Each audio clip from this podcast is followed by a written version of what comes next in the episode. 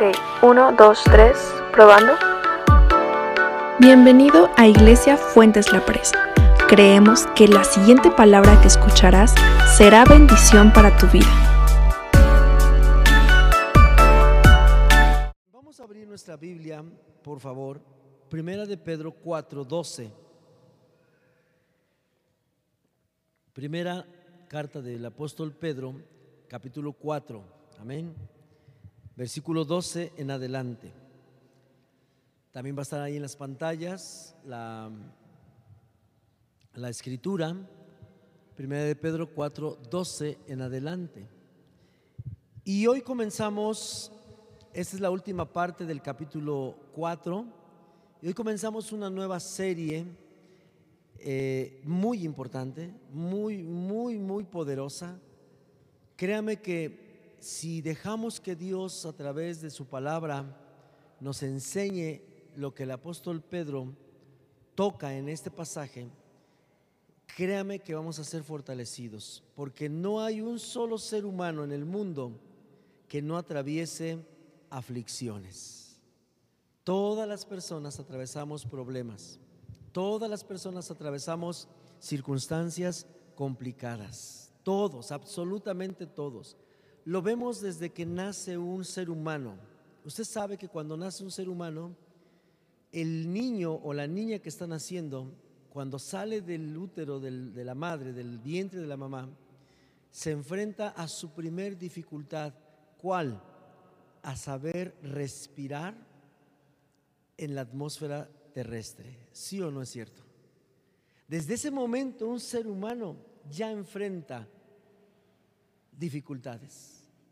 Cuando estaba en el vientre, esa criatura era alimentada, protegida, cuidada por la mamá. Pero una vez que sale, su primer dificultad es aprender a respirar. Y estadísticamente hay criaturas que, que no lo logran y se mueren porque no aprendieron a enfrentarse con esa dificultad. Aunque es instintivo en ese momento, el mensaje de hoy tiene que ver precisamente con esto. El apóstol Pedro toca un punto importante para la humanidad. El tema se llama mi reacción ante los sufrimientos.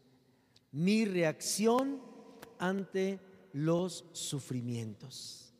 De aquí va a depender el que yo pueda empezar una etapa de sufrimiento y la termine bien, o pueda ser que empiece una etapa de sufrimiento y empeore y termine mal. Así es que vamos a estudiar la palabra del Señor. Primera de Pedro 4:12. Es un pasaje con varios versículos, pero vamos a leerlos. Dice, amados, no os sorprendáis del fuego de prueba que os ha sobrevenido, como si alguna cosa extraña os aconteciese. Diga conmigo, no me sorprendo. ¿Sabe qué chistoso?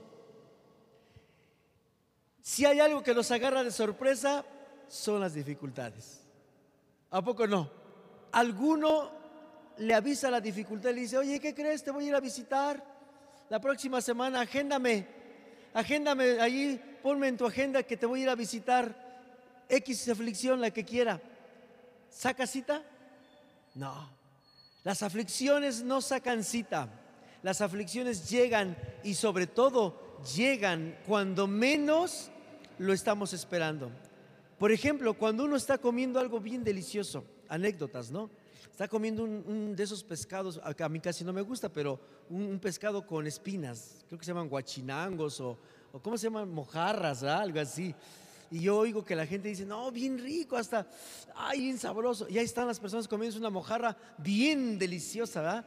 Exquisita con guacamole, aguacate, lechuga, no sé cuánto, salsa valentina, qué sé yo, como a cada quien le guste. Y de repente, de lo rico que se está comiendo su guachinango, su mojarra, ¡ah! se le atora una. ¿Avisó? ¿En qué momento llegó la aflicción? Cuando más estábamos disfrutando. Oh, esto es importante, eso es poderoso. Lo que el apóstol Pedro enseña en este pasaje es poderoso. La primera palabra dice, no te sorprendas. Ok, siguiente versículo, por favor. Ahorita vamos a profundizar. Ahorita estoy leyendo el, el pasaje. 13. Sino gózate por cuanto sois participantes de los padecimientos de Cristo, para que también en la revelación de su gloria os gocéis con gran alegría. Este va a ser el gran contraste de esta serie. No me voy a sorprender y tengo la responsabilidad de gozarme, de alegrarme. ¡Ay, qué bueno que se me atravesó acá! ¡Ay, la espina! No es una conducta normal, no es algo que se, que se, que se, que se pueda respirar de manera natural, decir, no, pues sí, yo soy una persona que se alegra. Cada vez que hay problemas, yo soy la persona más feliz del planeta. Cuando no tengo problemas, no me siento feliz. Nadie actúa así. Así es que sigamos leyendo. ¿Cómo dice el siguiente versículo? Dice, si sois vituperados por el nombre de Cristo, sois bienaventurados, porque el glorioso Espíritu de Dios reposa sobre vosotros. Ciertamente, de parte de ellos, Él es blasfemado, pero por vosotros es glorificado. 15. Así que ninguno de vosotros padezca como homicida, o ladrón, o malhechor, o por entremeterse en lo ajeno.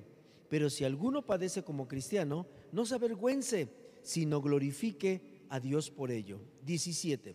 Porque es tiempo de que el juicio comience por la casa de Dios. Y si primero comienza por nosotros, ¿cuál será el fin de aquellos que no obedecen al Evangelio de Dios? 18. Y si el justo con dificultad se salva, ¿en dónde aparecerá el impío y el pecador? 19. De modo que los que padecen según la voluntad de Dios encomienden sus almas al fiel Creador y hagan el bien. Oh, estas palabras de este pasaje nos llevan a profundizar en muchas cosas. Y hoy vamos a ver un primer episodio acerca de este sufrimiento. Esta serie se va a llamar Mi reacción ante los sufrimientos. Esta es una serie porque hay muchos principios en este pasaje que leímos del capítulo del versículo 12 al 19. Hay muchos principios que Dios quiere enseñarnos a tener una buena reacción ante las dificultades, ante los problemas, ante las adversidades, ante las enfermedades. De ahí va a depender todo absolutamente. Ahora, a manera de introducción, al final que leímos, la mayor importancia del por qué tocar esta serie y de aprender los principios y de verdad reaccionar a los problemas y reaccionar a las dificultades de la manera como Dios establece en la Biblia es porque está conectado un principio que se llama el juicio de Dios. La Biblia dice que si los justos con dificultad se salvan, ¿Qué va a pasar con aquellos que no lo son? Este mismo pasaje dice, es necesario que el juicio comience con los de casa. Es decir, el apóstol Pedro nos está enseñando que va hay una gran relación en la forma en cómo yo reacciono ante mis problemas y el juicio al que yo voy a ser sometido delante de Dios. La Biblia enseña, mis amados hermanos, esto está escrito que el hombre muera una sola vez y después de esto venga a un juicio. En ese juicio va a estar Dios en el trono y nosotros, todos los seres humanos, nos vamos a presentar y Él nos va a recompensar de acuerdo a lo que hicimos. algunos les va a dar, de acuerdo a sus obras, la vida eterna y a otros les va a decir, no os conozco obradores de maldad.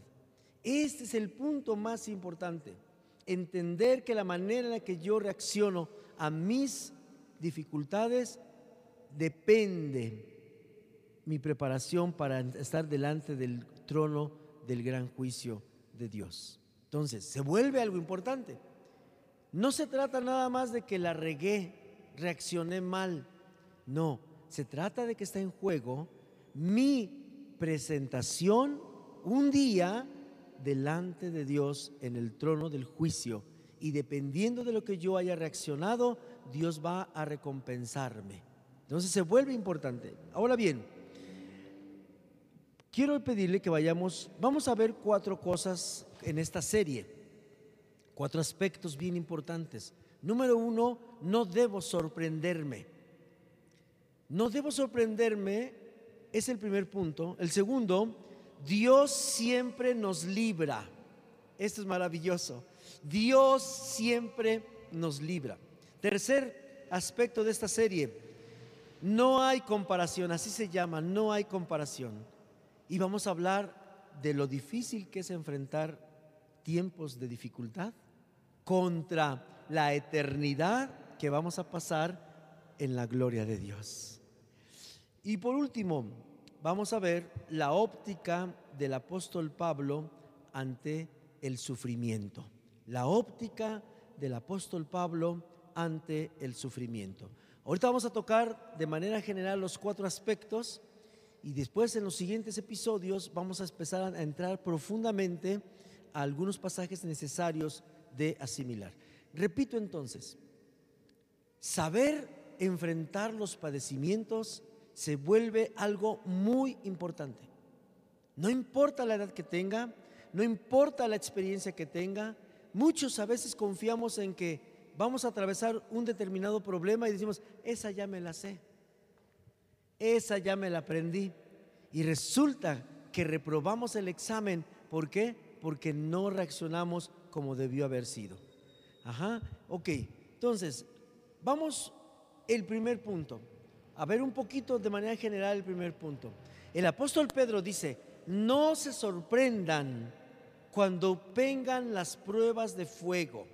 Vea el nivel de dificultades a las que estamos expuestos.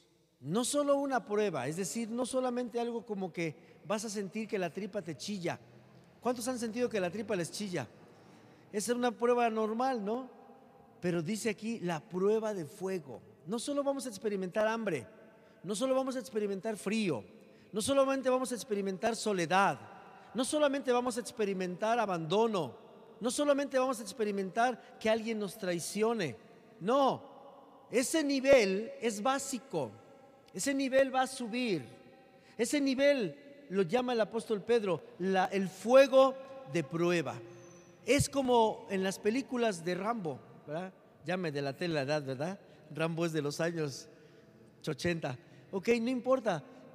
¿Qué hay pasa en esas películas? Hay ráfagas de fuego, es decir, viene todo el armamento en contra de nosotros.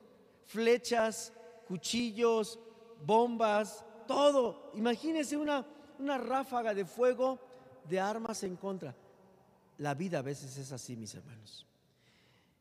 No debo sorprenderme. Lo primero que nos enseña el apóstol Pedro para tener una buena reacción ante las dificultades es no debo sorprenderme.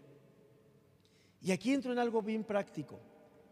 Cuando alguien nos avisa de la palabra de Dios, del mensaje, del plan de salvación de Dios, a veces los que predicamos cometemos el error de decir a las personas, mira, tú ven a Dios y todo va a estar de 20, de 20. Y el apóstol Pedro dice, hey, no, estás predicando mal. En Jesús están las soluciones, sí, pero venir a Jesús no significa que no vas a, a seguir teniendo dificultades. Y muchos nos sorprendemos porque nadie nos dijo, porque nadie nos predicó, porque nadie nos habló lo que en la palabra está escrito. Y cuando vienen las dificultades, nosotros creímos creyendo que mis dificultades se iban a terminar. Y entonces viene la primera sorpresa de, oh, es una mentira eso de Dios. Es una mentira eso de la palabra de Dios. Es una mentira la iglesia. Y ahí es donde comienza la verdadera problemática en la reacción. Porque nunca será lo mismo cuando yo sepa que va a venir y cuando me agarre por sorpresa. Nunca. Vamos a la Biblia. Vamos a ver las palabras de Jesús. Juan 16, 33. Juan 16, 33. Las palabras de Jesús respecto a, mi actitud, a cómo reacciono yo a, a las dificultades. Jesús, esto que usted va a escuchar ahorita, Jesús lo dijo hace más de dos mil años. Hace más de dos mil años. ¿Qué significa eso? Que no nos debe de sorprender. ¿Por qué? Porque ya Jesús lo dijo. Pero muchos no tomamos en cuenta esto o no lo sabíamos. Fíjese cómo dice Juan 16:33. Estas cosas os he hablado para que en mí tengáis paz. En el mundo tendréis aflicción, pero confiad, yo he vencido al mundo. Jesús nos da las primeras palabras para comenzar a entender esta gran etapa de nuestra vida, esta gran etapa. En este versículo Jesús nos dice varias cosas importantes. Número uno, habla de algo que no es una maldición. Cuando Jesús dijo, en el mundo vas a tener aflicción, no nos está maldiciendo Jesús, ¿verdad? Una ocasión, usted se acuerda cuando Adán y Eva pecó. ¿Qué hizo Dios después de que Adán y Eva pecó? Dice Dios, dice la palabra de Dios, que Dios le dijo a la serpiente, tu serpiente te vas a arrastrar todos los días de tu vida y vas a comer polvo. ¿Y qué le dijo a la mujer? ¿Alguien se acuerda qué le dijo a la mujer? Dijo, felicidades mujer, felicidades por lo que hiciste. ¿Así le dijo? No, le dijo, a partir de hoy tus hijos te van a doler. Vas a tener dolores al tener a tus hijos. Y al hombre le dijo, ¿sabes qué, chaparrito? Vas a sudar la gota gorda. Con el sudor de tu frente vas a por la papa. ¿Verdad? Así le dijo. Pero ve ahora Jesús hablando. No nos está maldiciendo. No nos está diciendo el resultado ahora es que vas a tener aflicción. Nos está previniendo para que no nos agarre de sorpresa. Jesús vino a salvar al mundo. Así dice la Biblia. Él vino a salvar al mundo de sus pecados. Pero nos está diciendo, quiero que entiendas que yo vine porque el Padre me mandó. Yo fui el elegido, le estoy parafraseando lo que Jesús podría estar diciendo. Yo vengo por la voluntad del Padre y vengo a salvar al mundo de sus pecados. Pero ¿saben qué viene junto con la salvación? la aflicción, los problemas, las dificultades, las enfermedades. Y esto es importante entenderlo. ¿Para qué? Para que no nos sorprenda. ¿Por qué? Hay una, hay una, una contraparte que se llama Satanás. Y Satanás es padre de mentira. ¿Sabe qué le pasó a Adán y a Eva? Que se metió en la serpiente que habló con Adán y Eva aquella ocasión ¿Y sabe qué le dijo la serpiente hablando a, Adán y Eva? Le dijo, ah, es cierto que Dios dijo, les dijo que no van a morir.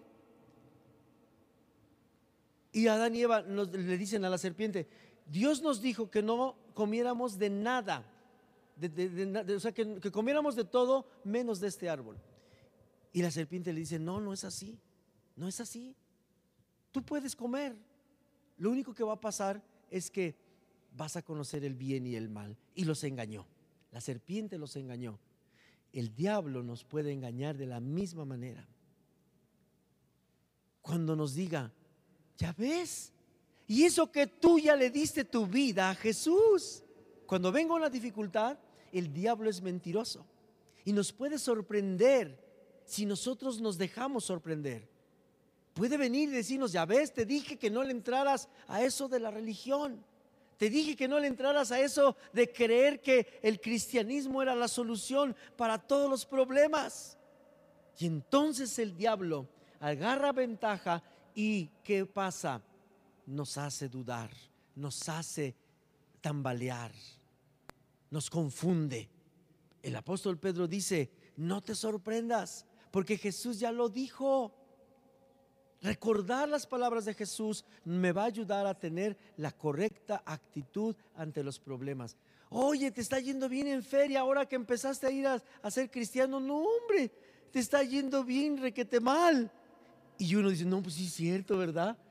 No, uno tiene que decir, sí, porque así me lo dijo Jesús. Jesús me lo dijo en Juan 16, 33, que en el mundo yo tendría aflicción, así es que no me sorprendo. Espero esto y tal vez algo más. ¿Se fija la actitud? Pedro dice, quiero que no se sorprendan, porque ya está escrito. No hay forma de que Jesús se retracte de esto que él dijo. No hay manera. Y yo debo de entenderlo. Yo debo de entender que el paquete viaja junto. El paquete viaja junto. La salvación y las aflicciones. Pero Dios quiere que yo aprenda a tener una actitud correcta, cómo reaccionar ante ello. En primer lugar, al no verme sorprendido, no hay letras chiquitas en el contrato con Dios. Ahí no hay sorpresas. Dios lo tiene tan claro, tan, ay, que lo marca un versículo. En el mundo vas a tener aflicción. Pero aquí está el punto. ¿Cómo es la primera actitud que Dios demanda de nosotros? Dice, pero confiad, yo he vencido al mundo. Dios demanda de nosotros una confianza absoluta en Él. Cuando la Biblia dice que Él ha vencido al mundo, está diciendo que si Él pudo vencer, Él vino en forma de hombre por una sola razón, mis hermanos, para enseñar a la humanidad en forma de hombre, siendo Dios, que cualquiera persona que, eh, que vive en la tierra, si se ajusta a los principios de Dios, podrá tener la misma victoria que Jesús tuvo estando en la tierra. ¿Cuál es lo primero? ¿Cuál es mi primera reacción? Yo debo confiar no en mí, no en mí. No es la postura de decir, yo creo en Dios. No, no es la postura de decir, yo tengo fe. Y cerrar la mano así, yo tengo fe. No, dice, confiad, yo he vencido al mundo. Lo primero que yo debo de tener muy presente es que Jesús vino a la tierra y venció todas las tentaciones y venció todos los problemas y venció todas las cosas que él tuvo que pasar como hombre. Y eso me hace a mí victorioso también, porque él ya venció por mí. Imagínese una batalla en la, de, de guerra y que alguien manda por delante a una persona para que haga frente a los enemigos. Imagínese una batalla. Yo estoy aquí, todos estamos aquí y la batalla va a librarse allá. Y el capitán de ese ejército, como estrategia, para no sacrificar a todos los que están acá para, por pelear, dice, quiero que vayas tú, Jesús, y te enfrentes a todo lo que esos enemigos representan, depresión, enfermedad, enojo, iras, contiendas, todas las aflicciones que están acá como un ejército bien dispuesto a devorarnos a todos los que estamos acá. La Biblia dice que Jesús es el, primogénito, es decir, nuestro, nuestro hermano mayor.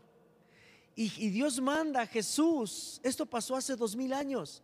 Dios manda a Jesús y lo manda enfrente él solito. Y acá está todo el ejército enemigo. ¿Y sabe qué pasó hace dos mil años? Que Jesús con su obediencia al Padre que se acaba todos estos que estaban acá. ¿Y sabe qué veo yo entonces desde acá? Lo único que yo veo es que Jesús solo enfrentó a todo eso y ahora lo único que veo son puras cosas muertas allá. Desánimo acabado, enfermedad terminada, eh, relaciones rotas terminadas. Todo lo que está allá que va a afligir mi vida fue vencido porque Jesús se enfrentó con ellos.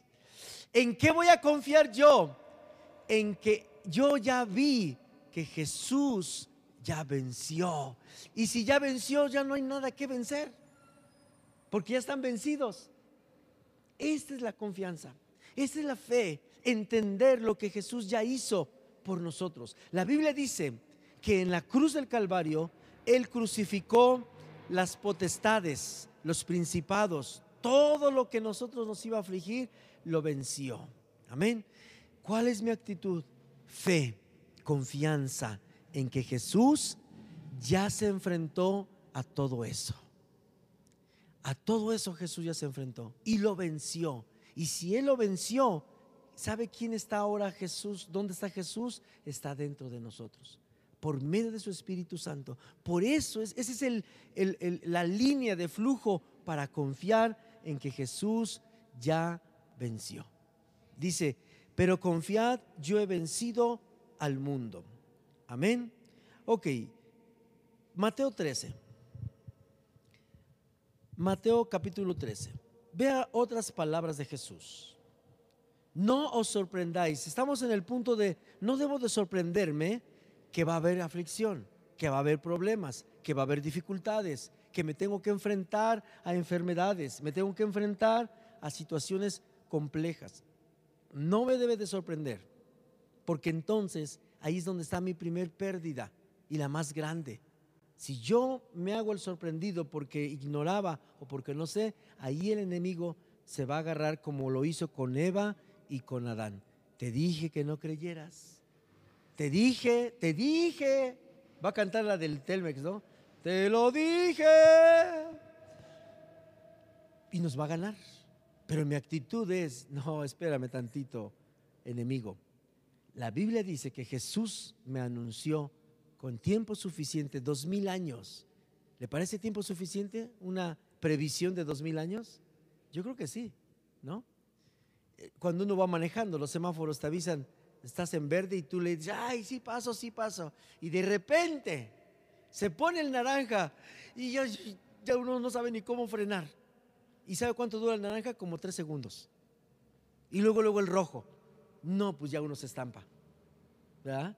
Lo agarran de sorpresa. Es que iba yo en verde. Pero de repente el amarillo y de repente el rojo. No, pues es lo que Dios no quiere que nos pase a nosotros. Oye, si todo iba re bien. Se compuso esto, se compuso aquello.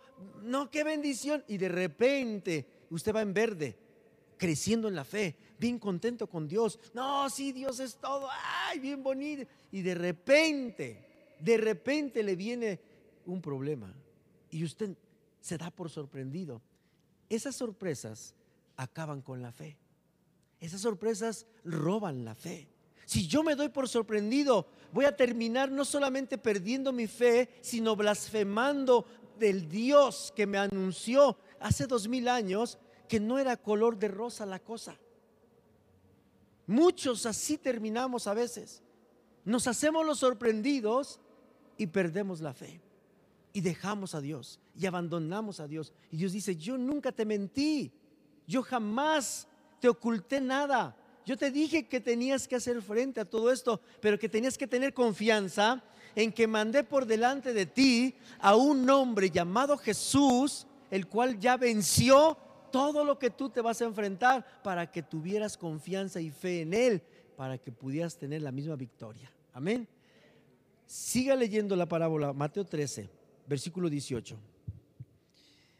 Solamente voy a tomar un poquito de esta parábola porque son las palabras de Jesús de acerca de la aflicción. Son las palabras de Jesús que nos enseñan a no tener sorpresa, porque ya Jesús nos lo dijo. Y cuando no hay, miren, es como si le dijera, dice Jesús un día, hablando de la venida de Jesús, oye, si tú sabes, te, llega un, un, WhatsApp, ¿no? Ya que están de moda los WhatsApp. Si un ratero te dice, oye, ¿qué crees? Voy a robar tu casa a las 3 de la mañana el domingo. Uno dice, ay, bueno, pues esa hora no me duermo, ¿verdad? Pero ¿qué pasa si me quedo dormido el domingo a las 3 de la mañana después de que el aviso ya me llegó? pues digo, me voy, ay, Dios no cuida, Dios no protege. Así es esto. Vea la, parábola de Mateo 18. Oíd pues vosotros la parábola del sembrador. Cuando alguno oye la palabra del reino y no la entiende, viene el malo y arrebata lo que fue sembrado en su corazón. Este es el que fue sembrado junto al camino. Y ve el 20. Y el que fue sembrado en pedregales, este es el que oye la palabra y al momento la recibe con gozo. 21. Pero no tiene raíz en sí, sino que es de corta duración. Pues al venir, ¿qué cosa? Al venir la aflicción o la persecución por causa de la palabra, luego tropieza.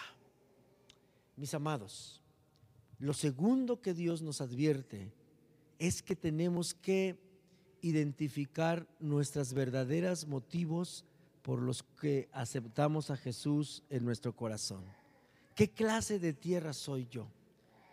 Mis amados, este versículo es muy importante. Oír la palabra, recibirla con gozo, pero no tener raíz es la atmósfera ideal para que cuando viene la aflicción nos desacredite.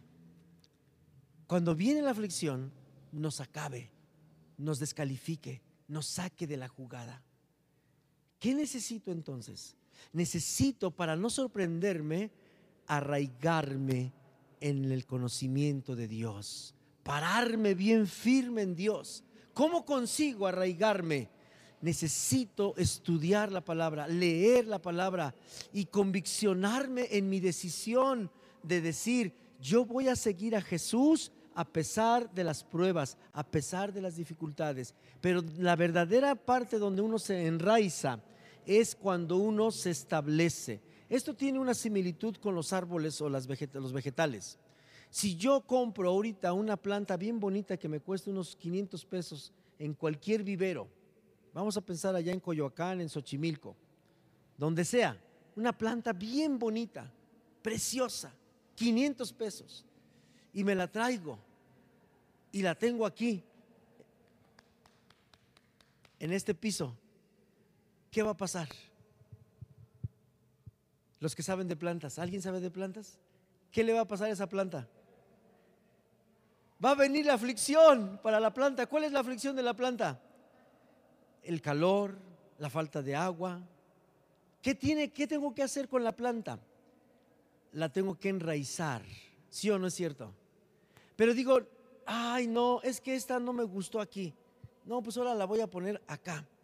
Y pasan dos minutos. No, no me gustó acá, la voy a poner acá. Y la estoy cambiando de lugar cada tres minutos, por exagerarle. ¿Va a arraigarse? Para que una planta se arraigue necesita dejarla eh, en un solo lugar. Esto habla de una postura.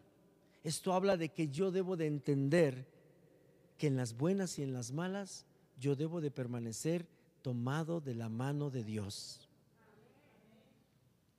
De noche y de día, de madrugada, si Dios me da, permanezco. Si Dios no me da, permanezco. Habla de una decisión voluntaria de decir, aquí me quedo, no porque me convenga, aquí me quedo porque es lo correcto. ¿De dónde nace eso? Cuando yo comienzo a leer la Biblia. Cuando la palabra, la semilla, la Biblia es una semilla. Cuando la semilla cae en buena tierra, entonces se planta, se arraiga y da fruto. Yo necesito ser esa tierra buena. ¿Cómo soy tierra buena? Cuando yo agarro una Biblia, a partir de que yo he creído en Jesús, mi Biblia es inseparable, inseparable. en la medida que yo no leo la Biblia, es la similitud en la que como árbol, como planta, estoy ahí aquí, pero con un viento, me muevo y estoy acá. Y luego a otro, y a otro, y a otro. Vamos a ser presa fácil si no leemos la Biblia vamos a ser presa fácil de no ser personas arraigadas en la palabra de Dios. No en una iglesia, ese es otro tema que lo trataremos algún día. La fidelidad a una iglesia local es parte del resultado de estar arraigado en Cristo.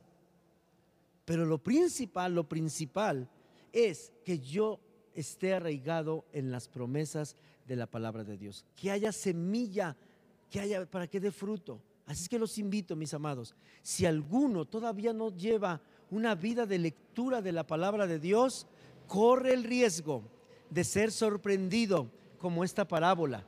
Si yo no leo lo suficiente la Biblia a lo largo del día, corro el riesgo que cuando venga la aflicción, cuando se presente la enfermedad, cuando se presente la dolencia, cuando se presente lo confuso, pierda no voy a tener una reacción correcta ante todo ello.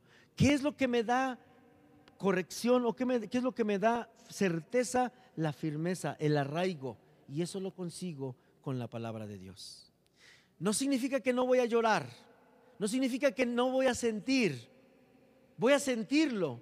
El problema va a venir y me va a impactar como un ferrocarril a 300 kilómetros por hora. Imagínese un ferrocarril cargado a una velocidad de 300 kilómetros por hora sin freno y que me impacta. Me va a deshacer. Así son las aflicciones. Pero si yo estoy arraigado en la palabra de Dios, va, ese tren se va a presentar porque Jesús ya dijo que se va a presentar, ¿o no es cierto? Y en la parábola del sembrador dice, si tú no te arraigas, lo que va a pasar es que vas a pasar un poquito de tiempo con alegría en tu corazón porque conociste la Biblia, vas a pasar un poquito de tiempo de alegría porque conociste a Dios, pero va a venir la aflicción. Y si no estás arraigado, la aflicción te va a quitar la sonrisa de tu boca. La aflicción te va a arrastrar y te va a llevar como las olas que de repente se vienen hacia ti y con la impulso te arrojan al dentro del mar y el mar te puede comer. Así es que, segunda actitud, arraigados, arraigados. Yo necesito leer la Biblia diario, diario, diario, diario, de lunes a domingo, de enero a diciembre. La Biblia tiene que ser mi alimento espiritual. Amén. Ok, siguiente. Denle un aplauso a Dios, mi hermano. Oh Señor, te damos gracias. Quiero mostrarle en un pasaje de la Biblia un principio poderoso. Dios siempre, siempre nos libra, siempre. Hechos 7:34. Hechos 7:34. Vea lo que está escrito aquí en esta, en esta parte de la Biblia. Es necesario que nosotros sepamos que Dios siempre nos va a librar. Esta es una actitud correcta ante las aflicciones, sobre todo aflicciones que vienen para quedarse ante nuestra vista. Hay dificultades, hay problemas, hay aflicciones que parece que vinieron para quedarse, que nunca se van a ir. Uno se duerme con ello, despierta con ello, de repente era enero y de repente ahora ya es diciembre y de repente era 2001 y hoy estamos en 2021 y dice uno, ¿qué onda con esto? Se, vino para quedarse. ¿Sabe? En medio de ese problema, esta es la actitud, darle el crédito que Dios siempre libra, siempre libra. Vamos a ver Hechos 7:34. ¿Cuántos creen lo que la Biblia enseña? ¿Usted cree lo que la Biblia dice? Vea cómo dice la Biblia. Ciertamente he visto la aflicción de mi pueblo que está en Egipto y he oído su gemido.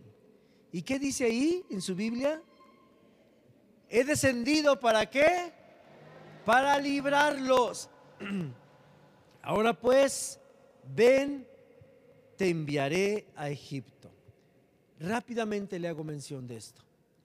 Este pueblo llevaba 450 años de estar esclavo en la tierra de Egipto. 450 años. Uno podría decir, pues ya, ya para qué clamas por, por libertad si está claro que Dios ya te dejó como esclavo. Una generación tras otra, una tras otra, una tras otra. Todas las que iban naciendo eran esclavos, esclavos, esclavos son las dificultades que llegan para arraigarse, para quedarse. Pero vea esto, el pueblo de Israel sabía que Dios siempre libra, siempre libra de las aflicciones. Dios no los, libró de la aflicción, pero sí sabían que Dios los libra cuando pasa el tiempo. 450. Y vean esto, esa es la palabra clave. He descendido para librarlos. Mis amados hermanos, cada uno de nosotros que estamos atravesando conflictos, dificultades, problemas, enfermedades, situaciones incomprensibles, carencias, escasez, Dios descenderá para librarlo. Dios va a descenderlo para librarlo. Es una palabra que está ahí escrita y yo debo creer la palabra de que Dios siempre libra, siempre, siempre, siempre. Él nunca ha fallado, mis hermanos, jamás, y jamás fallará. Él siempre va a librarnos a cada uno de nosotros, pero nosotros necesitamos tener la actitud correcta, confiados. Hasta que ponemos nuestra confianza en Dios, es que Dios viene a librarnos. Esto es importante entenderlo. Hasta que hubo una generación que le creyó a Dios, que Él descendería para librarlos, fue que Dios levantó a Moisés y los libró. Mientras no haya quien le crea a Dios, Dios no puede hacer nada. Por eso la primera actitud es creer en la victoria de Jesús y lo segundo es arraigarme, porque cuando estos dos elementos están en mi vida, entonces Dios no tarda en venir para librarme. ¿Y por qué está tardando? Porque me está enseñando que yo todavía no he confiado plenamente en las victorias que Jesús ganó y porque yo no estoy arraigado. Así debo de traducir en mi vida. Si yo no estoy experimentando que Él venga a librarme después de que ha pasado tiempo en un determinado problema, es porque me está enseñando estos dos principios muy poderosos, que es confiar en las victorias de Jesús, en que Jesús ya venció, y dos, en que no he sido arraigado, no he tomado en serio el Evangelio en mi vida. Esto es importante. Amén. Ok. Romanos 8, por favor. Con esto termino. Esta primera parte. Romanos 8. Vea esto, es importantísimo. 8.18. Romanos 8.18. Vea esto, no hay una comparación. Esta actitud es importante.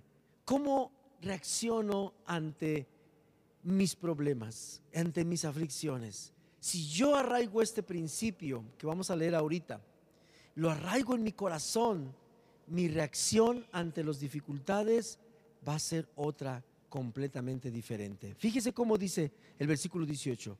Pues tengo por cierto que las aflicciones del tiempo presente no son comparables con la gloria venidera que en nosotros ha de manifestarse.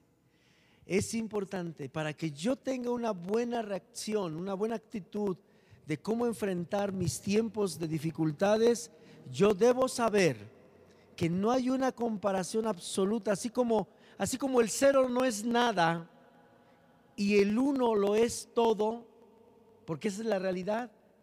Donde hay un cero a la izquierda, ¿cuánto vale el cero a la izquierda? Si yo tengo un millón de ceros a la izquierda, ¿cuánto tengo? Si yo tengo un uno a la derecha y un millón de ceros a la izquierda, ¿cuánto tengo?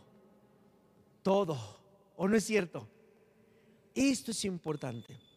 La actitud correcta de las personas correctas para enfrentar sus problemas de manera correcta es entender la comparación que hay entre mi aflicción presente y la gloria que está por ser entregada si yo soporto y tengo las actitudes correctas. Si yo soporto, siendo una persona de fe, confiando en las victorias de Jesús, me arraigo en la Biblia, ¿verdad? Entonces la gloria que me va a ser entregada por resistir, entonces no hay comparación. No importa si sufrí mucho. Esto es muy similar, por ejemplo, a lo que les pasa a las mamás. Que el embarazo puede ser de alto riesgo, a punto de morirse tanto la criatura como la mamá. Usted sabe de eso. Embarazos de alto riesgo. Y dice uno, wow, nueve meses sufriendo. Y vaya que las personas que sufren en un embarazo de alto riesgo sufren de de veras, ¿a poco no? Pero feo en todos los sentidos. ¿Y sabe dónde está la comparación? Esas personas, ah, ¿dónde experimentan la comparación? Cuando ven a la criatura salir y avientan el primer chillido. Y la mamá ve al chamaco, a la chamaca. Nada compara. Se le olvidó, quién sabe cómo, cómo, ¿Cómo fue que se le olvidó todo lo que pasó? Increíble, ¿o no es cierto? Y muchas dicen, valió la pena. he tenido pláticas con varias personas y han dicho, al menos con las que he platicado, todas han dicho, valió la pena, valió la pena. Y mire, y tan en serio lo dicen que se avientan con un segundo y un tercero. ¿O no es cierto? Valió la pena. Oh, mi amado, ¿cómo voy a reaccionar a mis aflicciones si no tengo la comparación de lo que voy a recibir por soportar? Yo necesito entender que hay una recompensa y necesito tener bien claro para cuando el diablo venga a decirme, no, mira, ya ni pelees, ya ni luches, este va a ir re mal. No, no, no, no. Hay una comparación entre la gloria que voy a recibir y lo que estoy viviendo. Lo que estoy viviendo me duele, lloro, pataleo, sufro, sí, pero no se compara ni absolutamente con lo que voy a recibir de parte de Dios cuando Él me entregue en su gloria. Amén. Ok, acompáñeme para terminar ahora sí. Segunda de Corintios 1.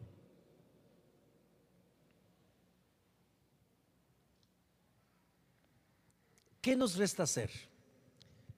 Tomar como ejemplo a uno de los hombres que Dios escogió para sufrir de veras y le enseñó a reaccionar ante sus problemas, ante sus dificultades. Solo le doy un panorama sencillito. El día que este hombre llamado Pablo, antes se llamaba Saulo, él era un perseguidor de la iglesia. Él mataba a las personas porque creían en Jesús. Y un día que iba camino a Damasco, una ciudad llamada Damasco, Jesús lo encontró en el camino y con una luz resplandeciente lo hizo caer al piso y se quedó ciego y lo llevó a una casa y en esa casa estuvo tres días en ayuno Pablo y tenía sus ojos cerrados.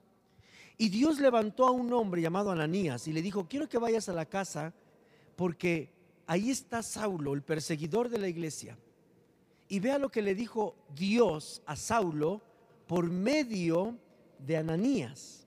Le dijo, quiero que vayas porque lo he llamado y le voy a mostrar cuánto es necesario que padezca por mi nombre.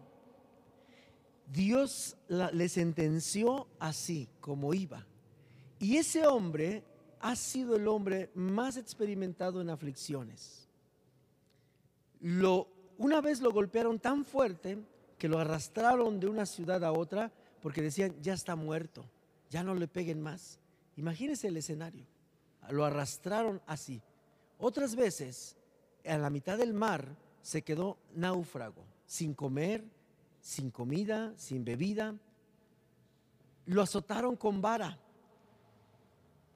39 veces. ¿Sabe qué significa ser azotado 39 veces? Que estaba experimentado, estaba ya comprobado que el máximo sufrimiento que podía soportar un ser humano eran 39 varas. Si le daban una 40, lo mataban. De ese nivel estaba experimentado. Este hombre era un hombre millonario, tenía fortuna, tenía dinero, tenía relaciones, tenía amigos. ¿Y sabe qué le pasó cuando vino a Jesús? Sus amigos le voltearon bandera. Toda su lana se fue. Vivía en buena comodidad. ¿Y sabe dónde dormía? Donde pudiera. Mis amados, las aflicciones del presente siglo para este hombre, y esta es la última parte, ¿qué espera Dios de nosotros al comprender que el apóstol Pedro nos enseña que debemos de reaccionar ante nuestros problemas? terminemos con versículos 5, 6 y 7. Dice 2 de Corintios 1, 5, 6 y 7. 2 de Corintios 1, 5.